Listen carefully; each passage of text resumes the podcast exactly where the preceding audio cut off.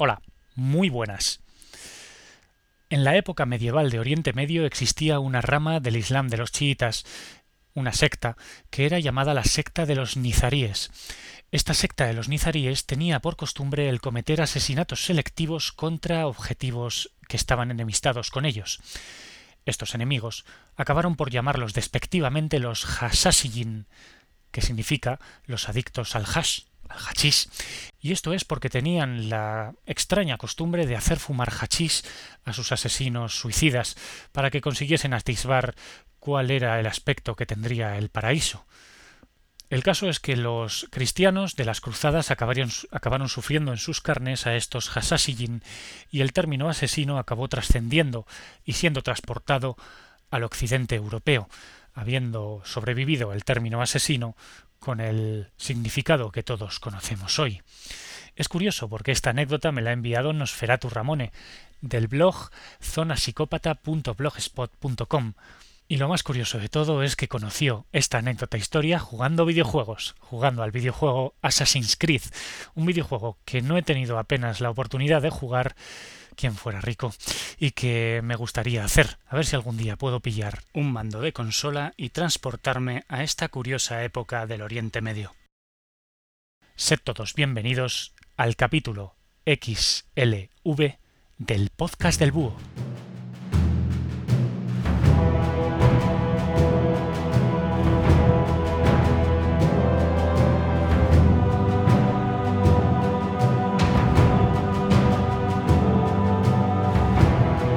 Díaz de Vivar es uno de los personajes más conocidos de nuestra historia, no cabe ninguna duda.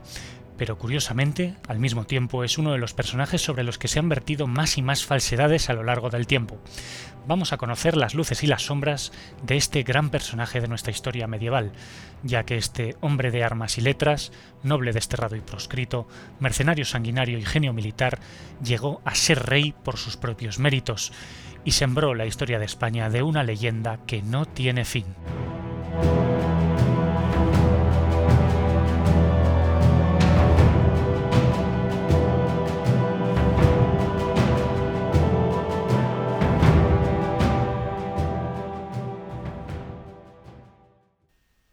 Ocasiones, estudiar y conocer la historia es una tarea realmente ingrata.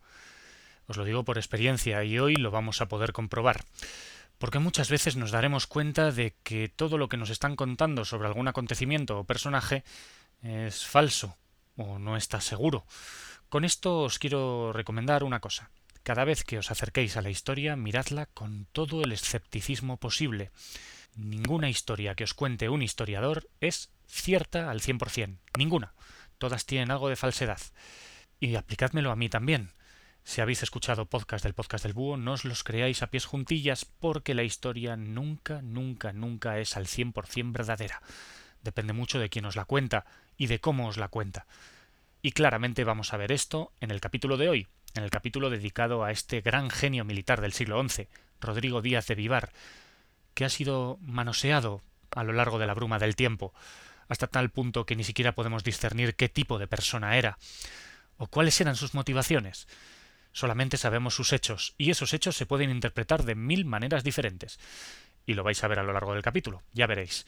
Porque Rodrigo Díaz de Vivar fue consecuencia del tiempo que le tocó vivir, ese siglo XI de la Hispania medieval, lleno de pequeños reinos de taifas que se hostigaban unos a otros y de reyes y reyezuelos cristianos que intentaban ampliar sus dominios todo lo posible. Esta época de auténtico western, de auténtico oeste americano, se vivió en el siglo XI español, una época hostil en la que Rodrigo Díaz de Vivar destacó con luz propia. Supongo que no os sorprenderá si os digo que no sabemos exactamente nada de los primeros años de la vida de Rodrigo. Es así, con muchos personajes de la época. Pero bueno, más o menos podemos intentar apurar el tiro y diciendo que nació en torno al año 1047 en algún lugar de la provincia de Burgos. Eso de que nació en Vivar está por demostrar. Y bien, podemos destacar que fue hijo de un hombre de armas, de un tal Diego Laínez, que destacó por unas cuantas campañas militares y que pronto destinó a Rodrigo a la corte del rey Fernando de Castilla, para que aprendiese todo lo que un buen hombre del siglo XI tenía que aprender en la época eso es, armas y leyes, en ambas disciplinas, Rodrigo acabó siendo un auténtico fuera de serie. Pero yo creo que lo más destacable de esta época, de estos primeros años, fue la amistad que unió a Rodrigo con el heredero al trono de Castilla, con Sancho.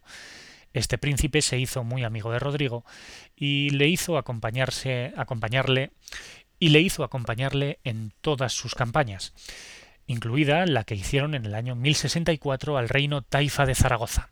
Allí, en este reino, gobernado por un tal Al-Muqtadir, del cual os hablo en el capítulo 29, Rodrigo pudo contemplar a la sociedad musulmana muy de cerca y vio que realmente la ciudad musulmana del siglo XI en España era muchísimo más avanzada cultural y socialmente que la de su reino en Castilla.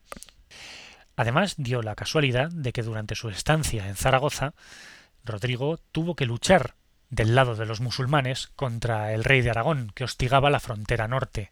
Así pues, en ese año 1064, Rodrigo y Sancho defendieron al rey musulmán de los ataques del rey Ramiro de Aragón. Curiosa alianza que también os narro en el capítulo 29. El caso es que este reino taifa de Zaragoza sería revisitado más adelante por Rodrigo, pero no vamos a adelantar acontecimientos porque pronto Rodrigo y Sancho regresaron de Zaragoza habiendo cobrado los tributos que se les suponían, y así pasaron los años, hasta que en el año 1065 el padre de Sancho muere y deja en heredad su reino partido en tres partes. Dos hermanos de Sancho heredan otras partes del reino y Sancho hereda Castilla. Pero Sancho no se conformó solamente con Castilla y reconquistó poco a poco, en unos siete años, el reino de su padre, uniendo Galicia, León y Castilla bajo su corona. Esto tuvo como consecuencia al destierro del rey de Castilla, hermano de Sancho, llamado Alfonso, que acabó siendo acogido por el rey musulmán Al-Qadir en la taifa de Toledo. Y esto no les gustó nada a los nobles leoneses, que vieron que sus privilegios se iban por la cuneta, así que se rebelaron contra Sancho y Rodrigo fue nombrado banderizo del rey, algo muy sorprendente en torno al año 1065, porque es que Rodrigo apenas tenía 20 años y ser banderizo del rey era un enorme privilegio que él tenía que ser deparado a uno de los grandes nobles castellanos, y esto le granjeó seguramente muchas enemistades al joven Rodrigo.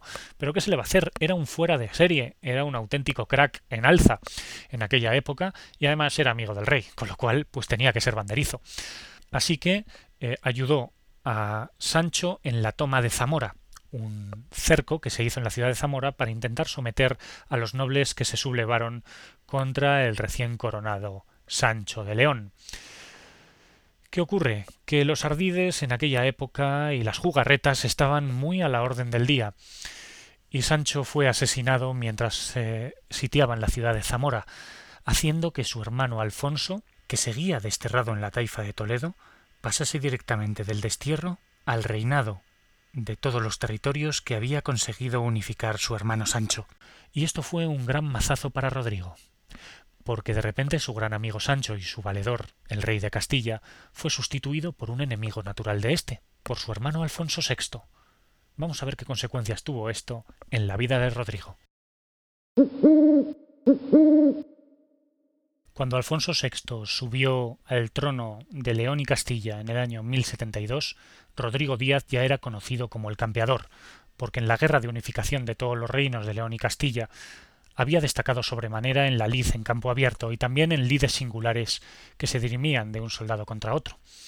Por lo tanto, ya empezaba a ser parte de leyenda, ya la gente empezaba a hablar de él, y esto llegó obviamente a los oídos del nuevo rey, que no dudó en darle cierta preponderancia al mando de ciertas mesnadas y ejércitos. No obstante, Rodrigo era amigo del rey muerto, no del rey puesto, así que no siguió siendo el banderizo del nuevo rey, pero tampoco perdió cierta importancia dentro de la corte. Tal es así que en el año 1079 Alfonso VI lo envió nada más y nada menos que a Sevilla, a la ciudad más esplendorosa de la España musulmana y por extensión de la España medieval de la época. Allí en Sevilla conoció a Al-Mutamiz, un rey que en principio lo ignoró, pero cuando vio que Rodrigo se plantaba en las afueras de la ciudad y empezaba a hacer ejercicios y desfiles militares con sus hombres de armas, se asustó bastante y decidió eh, recibir a Rodrigo y pagarle los tributos. Aun así, aún tuvo que hacer algo bastante curioso Rodrigo en aquella época. Y es que da la casualidad de que el reyezuelo de Granada hostigaba al reino de Sevilla. Y Rodrigo ayudó a sofocar dicho hostigamiento. ¿Cuál fue la sorpresa de Rodrigo cuando se dio cuenta que un conde leones, García Ordóñez, ayudaba al rey de Granada? Así que Rodrigo, que también era un gran estratega militar, derrotó a García Ordóñez y al rey de Granada y apresó a este conde leonés para llevarlo ante el rey. Este hecho, el hecho de vencer y capturar a García Ordóñez, parece que fue el desencadenante que cambió por completo la vida de Rodrigo.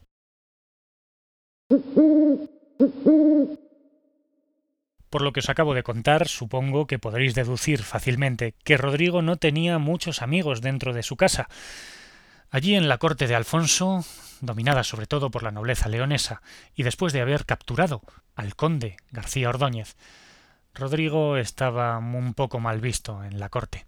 Por lo tanto, estaba todo el mundo esperando a que Rodrigo cometiese un error, el más pequeño desliz. Y evidentemente acabó cometiéndolo, era humano. Rodrigo saqueó una serie de aldeas en el norte del reino de Toledo, presuntamente defendiendo al reino de León de un ataque musulmán. Así que, pues eh, esto fue muy mal visto por el rey Alfonso, que veía al reino de Toledo como un reino aliado. Así que no le quedó más remedio, entre comillas, que desterrar a Rodrigo de las fronteras del reino. Prohibió a Rodrigo que volviese a pisar Castilla y León. Así que recapitulemos. Estamos en pleno año 1080 y tenemos a Rodrigo Díaz al mando de una de las más mortíferas mesnadas de la época, sin tierra y sin, dueño ni señor. Lo primero que pensó Rodrigo era que tenía que ponerse al servicio de alguien, así que empezó a ofrecer sus servicios como mercenario a sueldo, algo que tampoco era descabellado, pero teniendo en cuenta que Rodrigo tenía un potencial militar bajo su mando muy grande, empezó a ser un factor desestabilizador en la época. Vamos a ver qué consecuencias tuvo el destierro de Rodrigo Díaz en pleno corazón de la España medieval del siglo XI. Así pues, Rodrigo no tardó en encontrar alguien que pagase por sus servicios, sus más que valiosos servicios. Y fue nada más y nada menos que un rey musulmán, el rey de la taifa de Zaragoza, al-Muqtadir, que ya estaba próximo a la muerte y pronto sería sucedido por su hijo, al-Mutamim, contrató al gran Rodrigo Díaz, y sin ninguna duda fue un acuerdo ventajoso para ambos, porque Rodrigo encontró un lugar donde vivir, un lugar donde además era muy reconocido. Los musulmanes de Zaragoza recibieron al campeador con los brazos abiertos. Y parece ser que fue en estos años cuando se le atribuyó y se le empezó a nombrar como el Cid. El nombre de Cid significa Señor, y es una palabra musulmana que viene de Sid, que significa precisamente esto, Señor. Curiosamente, ese gran paladín contra los musulmanes que se ha dado en ver siempre a lo largo de la historia fue en realidad nombrado por ellos como un señor que les ayudaba. Qué curioso. En cualquier caso, debemos considerar estos cinco años en los que Rodrigo pasó en Zaragoza como uno de los más importantes de su vida, porque en estos cinco años se demostró a todo el mundo que Rodrigo estaba al mando de la maquinaria militar más poderosa de la Hispania medieval de la época. Tenía sin ninguna duda el cuerpo de ejército más fuerte que, que había entonces, sin ninguna duda gracias al gran genio militar que era Rodrigo, a la férrea disciplina con la que sometía a sus hombres y también, por qué no decirlo, el gran carisma que desprendía a sus tropas. A esto tenemos que añadir que en el año 1084 infringió una durísima derrota a los enemigos del reino de Zaragoza, que en coalición se enfrentaron en la batalla de Almenar contra Zaragoza en el año 1084, como os he dicho. En esa coalición había aragoneses, catalanes y leridanos, que por entonces era un reino musulmán. Pues bien, Rodrigo los aplastó, pese a que le superaban en número y además de largo. Pues bien, Rodrigo en ese año 1084 ya era considerado como un gran caudillo militar, y su rey Alfonso, aquel que le había desterrado, empezaba a considerar que quizás se había equivocado en su decisión, porque una gran amenaza se acercaba desde el sur. Los almorávides, una enorme potencia militar del norte de África, planeaba entrar en la península y llevárselo todo por delante. Pronto se daría cuenta el rey Alfonso de que se había equivocado al desterrar a Rodrigo. En el año 1086, Alfonso VI de León y Castilla se arrepintió muy mucho de haber echado a Rodrigo, porque su ayuda le habría venido muy bien cuando fue derrotado por los almorávides en la batalla de Sagrajas. En esta batalla, Alfonso VI fue humillado por esta potencia militar del norte de África, que se componía de un tipo de ejército muy diferente al que se estilaba en la época, caballería ligera, dromedarios y auténticos fanáticos por el Islam que luchaban por su vida, o mejor dicho, por su muerte. Lo cierto es que los almorávides en aquella época eran un poco como el coco. Todo el mundo los temía, incluidos los musulmanes hispanos, que tenían una sociedad muchísimo más opulenta y lujosa que la de los almorávides, pero que hacían una especie de pacto con el diablo al pedir su ayuda. Pensaban que si entraban los cristianos era mucho peor que si entraban los almorávides y los conquistaban, Afortunadamente en esta primera entrada los almorávides no tenían muy claro qué hacer con lo que habían obtenido al derrotar al rey Alfonso, así que se dieron media vuelta y volvieron a sus posiciones cómodas del norte de África. En cualquier caso, Alfonso quedó muy tocado por esta derrota y buscó enseguida a Rodrigo en busca de su reconciliación. Rodrigo, que en realidad eh, parece ser que seguía en cierta manera fiel a su rey, no dudó en aceptar la reconciliación pero se resistió por el momento a acompañar a su rey de vuelta y siguió acompañando eh, y cumpliendo el contrato que le había unido al rey de Zaragoza, en aquella época al Mutamín, un rey al que parece ser que Rodrigo respetaba muchísimo, un rey inteligente, un rey fuerte y valiente, pero que murió muy pronto. Cuando Al-Mutamín murió, Rodrigo se vio, entre comillas, liberado de la atadura que le, que le, ataba al reino de Zaragoza y sintió la libertad de volver a ayudar a su rey, que pidió su ayuda en el año 1088, cuando parece ser que los almorávides se volvieron a rearmar y volvieron a la península en busca de nuevas conquistas.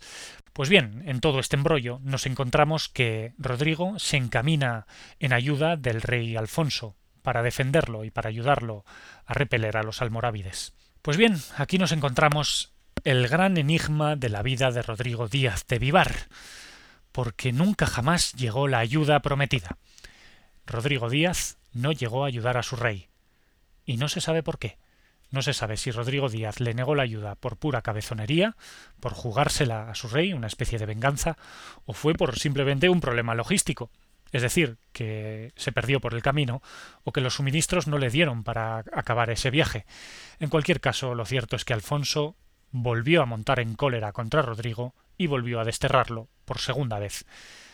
Este segundo destierro colmó la paciencia de Rodrigo Díaz, y sin ninguna duda fue determinante para que Rodrigo decidiese de una vez por todas que se lo iba a montar por su cuenta.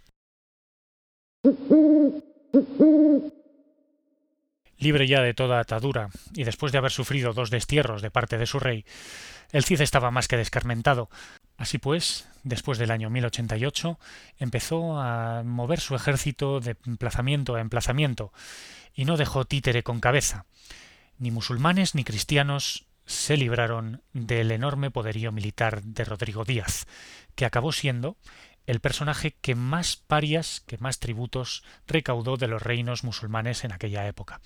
Poco a poco se vio dando cuenta que tenía que tener tierra, que no podía estar de un lado a otro, así que Rodrigo Díaz puso su vista en la ciudad de Valencia, una auténtica perla en el Mediterráneo, que era ambicionada por muchísimos reyes y reyezuelos, pero que solamente el Cid estaba en posición de tomar por la mano.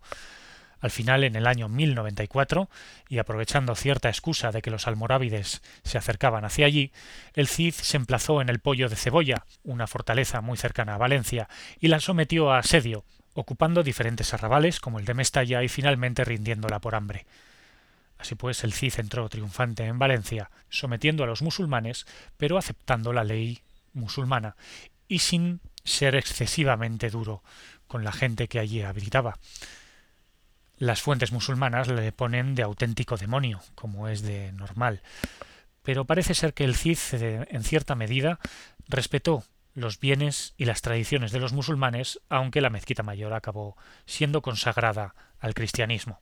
Así pues, los últimos años del Cid Campeador fueron como auténtico rey de Valencia, aunque él nunca se denominó así, se denominó como príncipe Rodrigo Díaz el Campeador. Ese es el título que tomó. Es curioso, porque de facto era realmente un rey, y si le hubiese dado la gana podría haberle pedido al Papa que le diese una prebenda para que, ante los ojos de Dios, fuese nombrado como tal. Pero parece que tenía más bien pensado que su hijo, que parece que podía descender de reyes por parte de madre, acabaría siendo su heredero, quién sabe si como rey. Una pena que su hijo acabase muriendo, luchando contra los almorávides. Así pues, llegamos al año 1097, cuando los almorávides finalmente deciden que tienen que tomar la ciudad de Valencia. Y curiosamente, el Cid los derrota. Es el primer príncipe cristiano de la península que derrota a los almorávides, lo cual engrandece más todavía la leyenda de este hombre, que antes de morir ya se había convertido en un mito. Solamente dos años después, Rodrigo Díaz muere como caudillo de la ciudad de Valencia. Quién sabe si feliz por la vida que había llevado, pero dejando a sus espaldas un legado enorme de leyendas, historias y relatos que sin ninguna duda los juglares tuvieron a bien el contar por lo largo y ancho de la Europa medieval.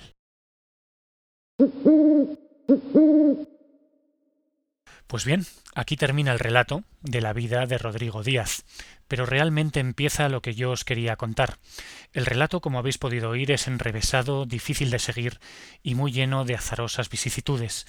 Sin ninguna duda fue una vida intensa la de Rodrigo, que participó en mil batallas y apenas fue derrotado en una o dos, o en ninguna, porque realmente se podría decir que el Cid fue invicto durante todos los años de su vida.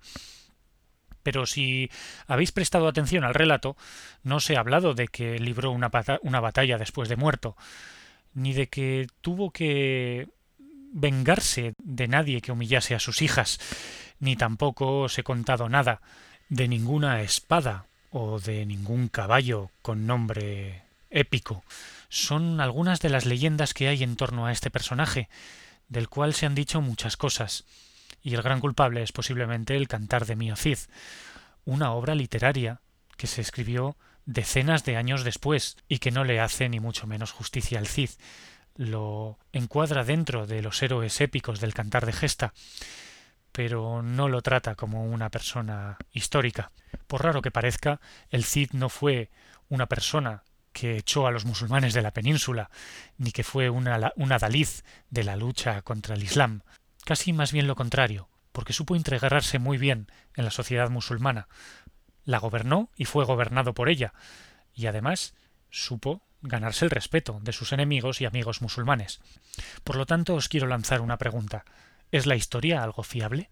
¿Podemos creernos todo lo que nos dicen? Yo os digo que no. Pero precisamente tenéis que acercaros a la historia sin pensar que os están engañando categóricamente, sí con escepticismo, no os lo creáis de primeras. Pensad, pensad si lo que os están contando es congruente, porque la vida del Cid, por lo que sabemos hoy en día, es del todo incongruente, y va a ser muy difícil que nadie encuentre una prueba sobre qué tipo de persona era. No sabemos si el Cid fue bueno o malo, si fue honesto o deshonesto, si fue una persona leal o desleal, si fue sanguinario o benévolo. Lo que sí que sabemos es que el Cid hizo cosas asombrosas en su época. ¿Quién somos nosotros para juzgar si el Cid fue bueno o, mal, o malo? Lo que no cabe duda es que el Cid fue, ante todo, grande. Fue una de las mayores leyendas que ha dado nuestra historia. Y sin ninguna duda, esta leyenda es del todo merecida.